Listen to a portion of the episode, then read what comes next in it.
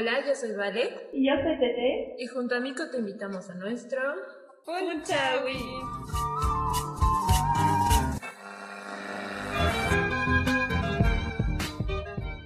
Bueno, el día de hoy estamos con un gran artista plástico. Él es Juan Pablo Villalobos. Hola, ¿cómo estás? Gracias por estar aquí. Gracias por aceptar la invitación de participar de este podcast para la página. Bueno, hola, muchas, muchas gracias más bien por aquí, por el espacio, ¿no? Eh, y, por el trabajo que están haciendo eh, junto con Mico para también ayudar a difundir un poquito lo que hacemos eh, los que exponemos, los que somos parte de este movimiento, ¿no? Ay, Doc, gracias a, a, todos los artistas, siempre estamos agradecidos. Sin ustedes nosotros no existiríamos. de hecho, nuestro propósito siempre va a ser impulsar. Bueno, queríamos saber, eh, cuéntanos un poco más de tu exposición, eh, el concepto, eh, las bases, fundamentos.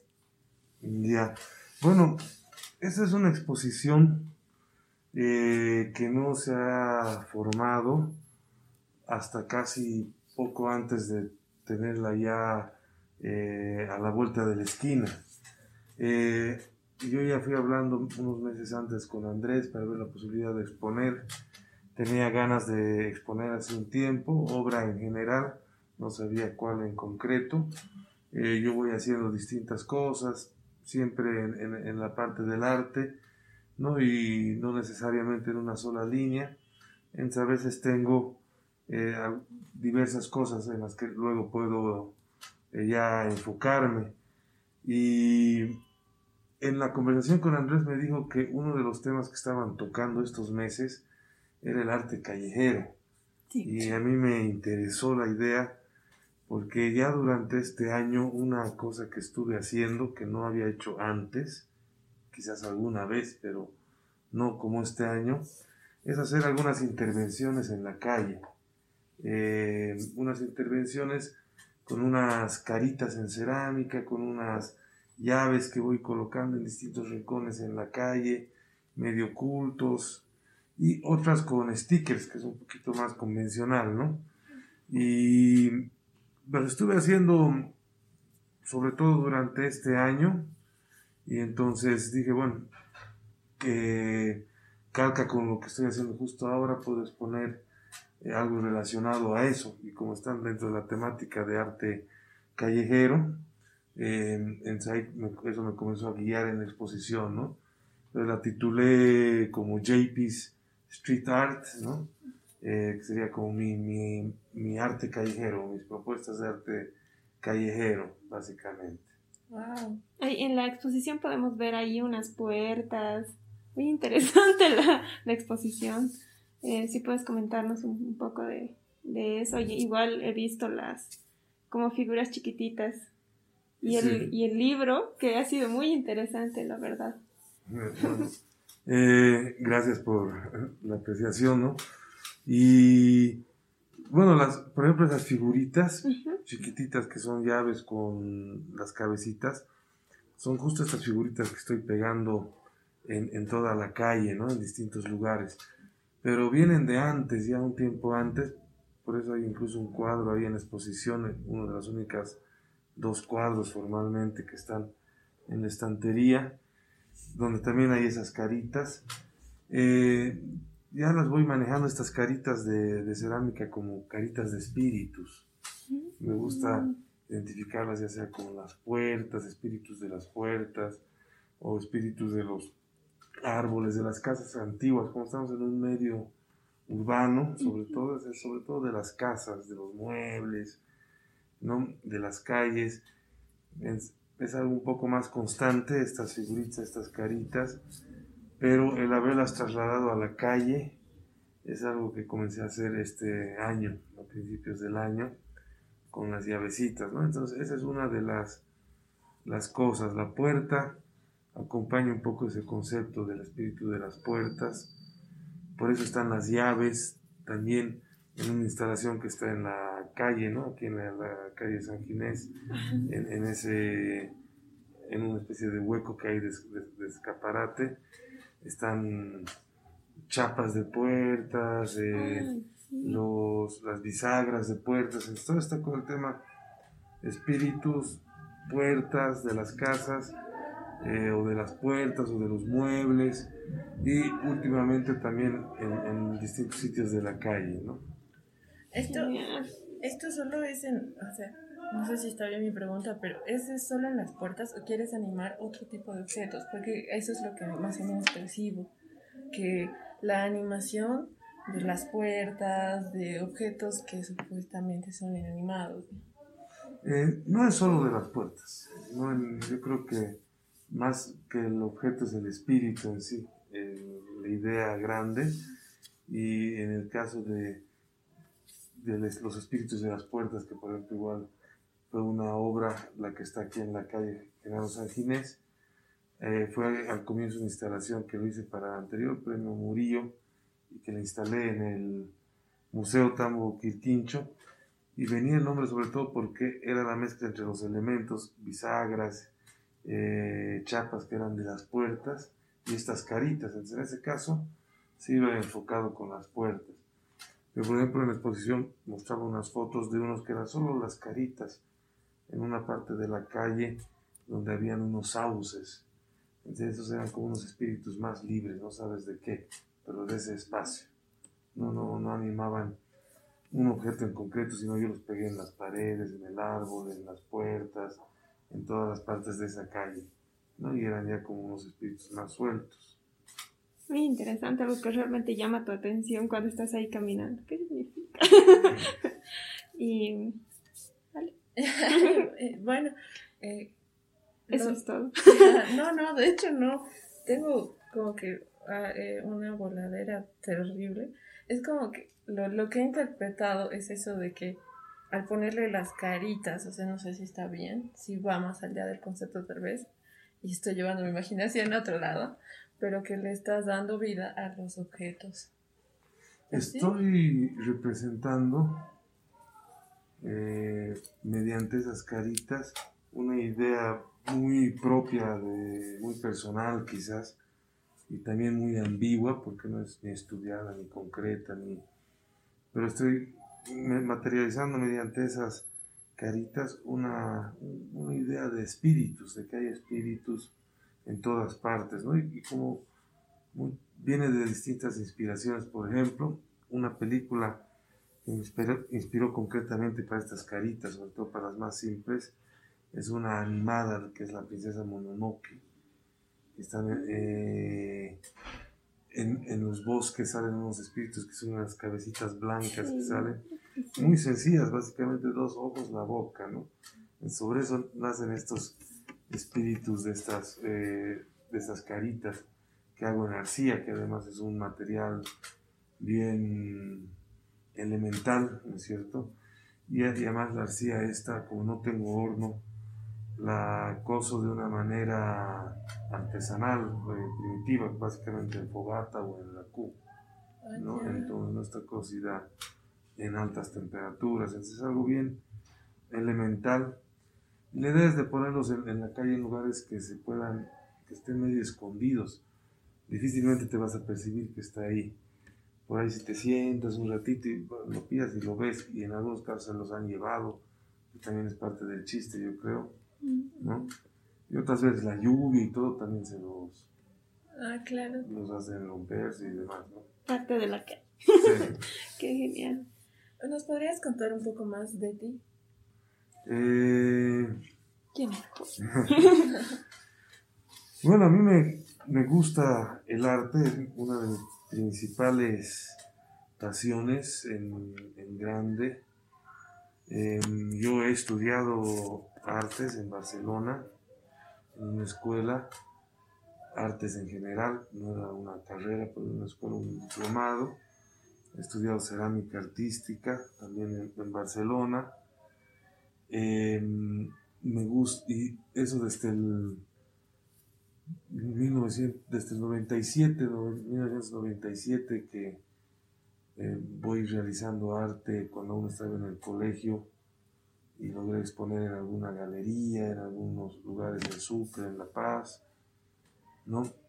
Después fui a estudiar en 1999 unos 3, 4 años que estuve estudiando tanto en la carrera de artes o el diplomado de artes como el de cerámica artística en Barcelona. Ahí era, fue el momento, la etapa en la que le metí más a fondo, intentaba exponer en todo lugar, eh, juntarme con artistas, ir a tertulias, a todo este tipo de movimiento. Y, bueno, fue súper divertido.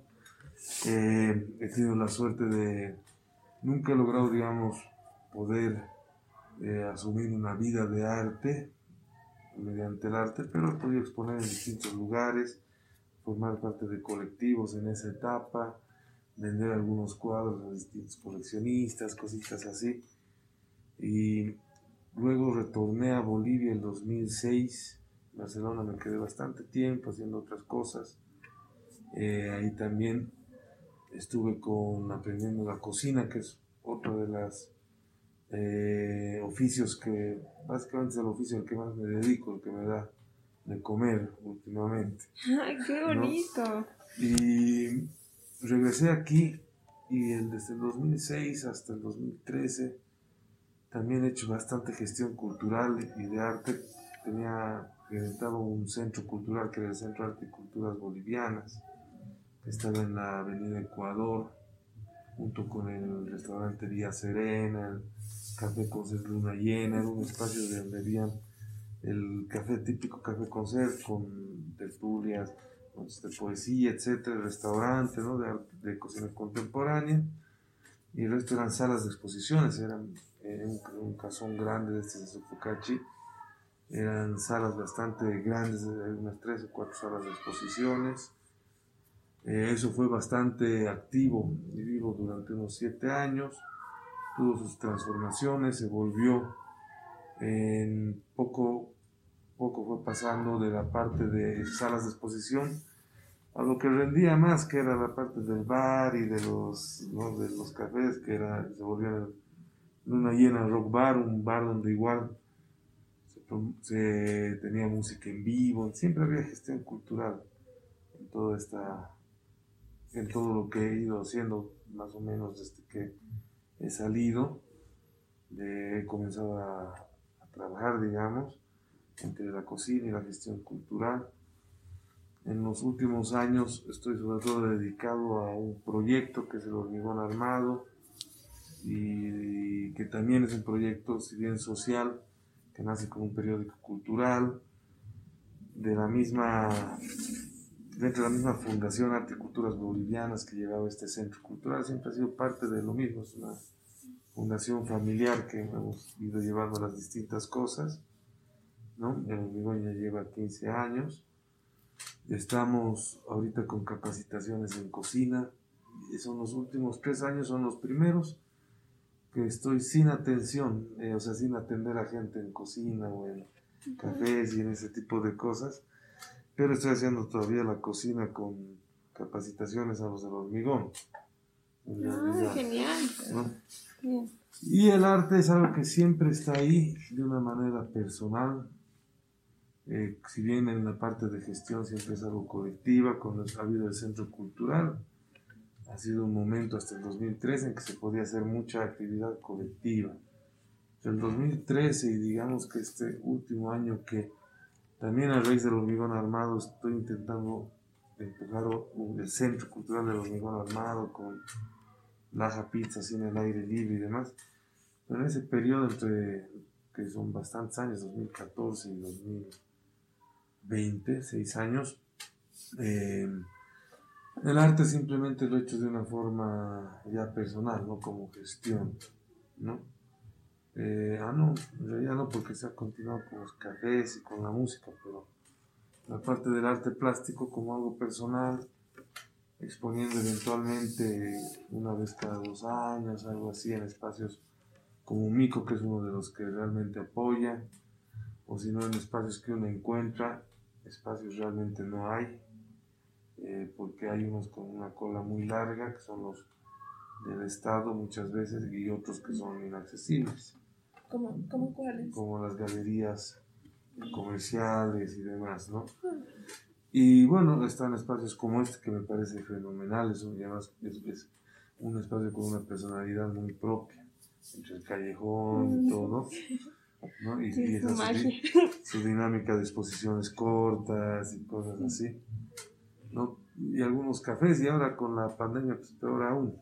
Sí, la pandemia nos ha... Creo que ha sido un tiempo de reflexión también, la pandemia. Porque igual estoy comenzando en el arte plástico y yo me dedicaba solamente a mis clases y a ejecutar los proyectos que eran para mis clases. Pero cuando ya llegó la pandemia es como que ya dediqué un poco más de mi tiempo a lo que era arte propio, creo. Así como que ya no... De alguna forma se ha elevado el interés al arte. Sí, Es yo creo que sí. ¿no? Y a mí también me ha sucedido que eh, en este tiempo de pandemia y de cuarentenas he podido realizar más arte, ¿no? Más cositas. Eh, que en otros tiempos este, llevaba igual. Eh, hay momentos, hay momentos muy productivos y etapas que pueden ser largas en las que haces poco. ¿no? Entonces, este último de pandemia yo creo que ha sido productivo. Sí, sí, Sí, definitivamente. En especial para el, para el arte, para la Mm. cultura. Sí, no tengo mucho que decir, estoy muy segura de que apenas se... O sea, ha habido como una curva, creo, donde comenzaron a bajar los casos y comenzó a elevarse la actividad artística. O no sé si solo lo sentí porque estaba aquí. Al en menos aquí sí, aquí sí, elevó mucho. Claro, yo veo que hay, como igual cuando hemos estado viendo de lanzar la pizzería y el- las noches de cine en el hormigón, hay momentos como ahorita que estamos volviendo a entrar en un pico, que se para un poco la cosa, nosotros mismos hemos parado, no estamos atendiendo. Ahorita Andrés le he escuchado decir que igual la- las sesiones de dibujo, un- unos cuantas Mm. semanas, Sí, pero luego hay unos momentos que un poquito baja la cosa. Y espero que en realidad cambie y que entre más vacunados y demás un poquito se vaya normalizando, ¿no? Pero Sí. esperemos que sí. da para tiempo y la cosa es que hay que adaptarse, ¿no? Sí, Sí. bueno, no dejemos que pase más el, el tiempo, porque ya sabemos que si es mucho no escucha. Sí, ya. Eh, ha sido un gusto tenerte aquí. Para las personas que están viendo y escuchando esto, eh, la exposición de Juan va a estar hasta el día viernes y los invitamos. Sí, eh, repito la invitación. Va a estar desde las 6 hasta las 10 de la noche, 9 de la noche, que porque ya estamos en restricciones. Creo que todos tenemos que estar 10 en nuestras casas, si no me equivoco. Sí, Así que los esperamos. los esperamos y gracias Juan. Muchas gracias muchas gracias a ustedes, ¿no? Y por el espacio y bueno, y felicidades por este trabajo. Ay, felicidades, amor, por tu exposición. y por todos los proyectos también que son muy buenos, que aportan mucho a la cultura. Bueno, adiós. Gracias.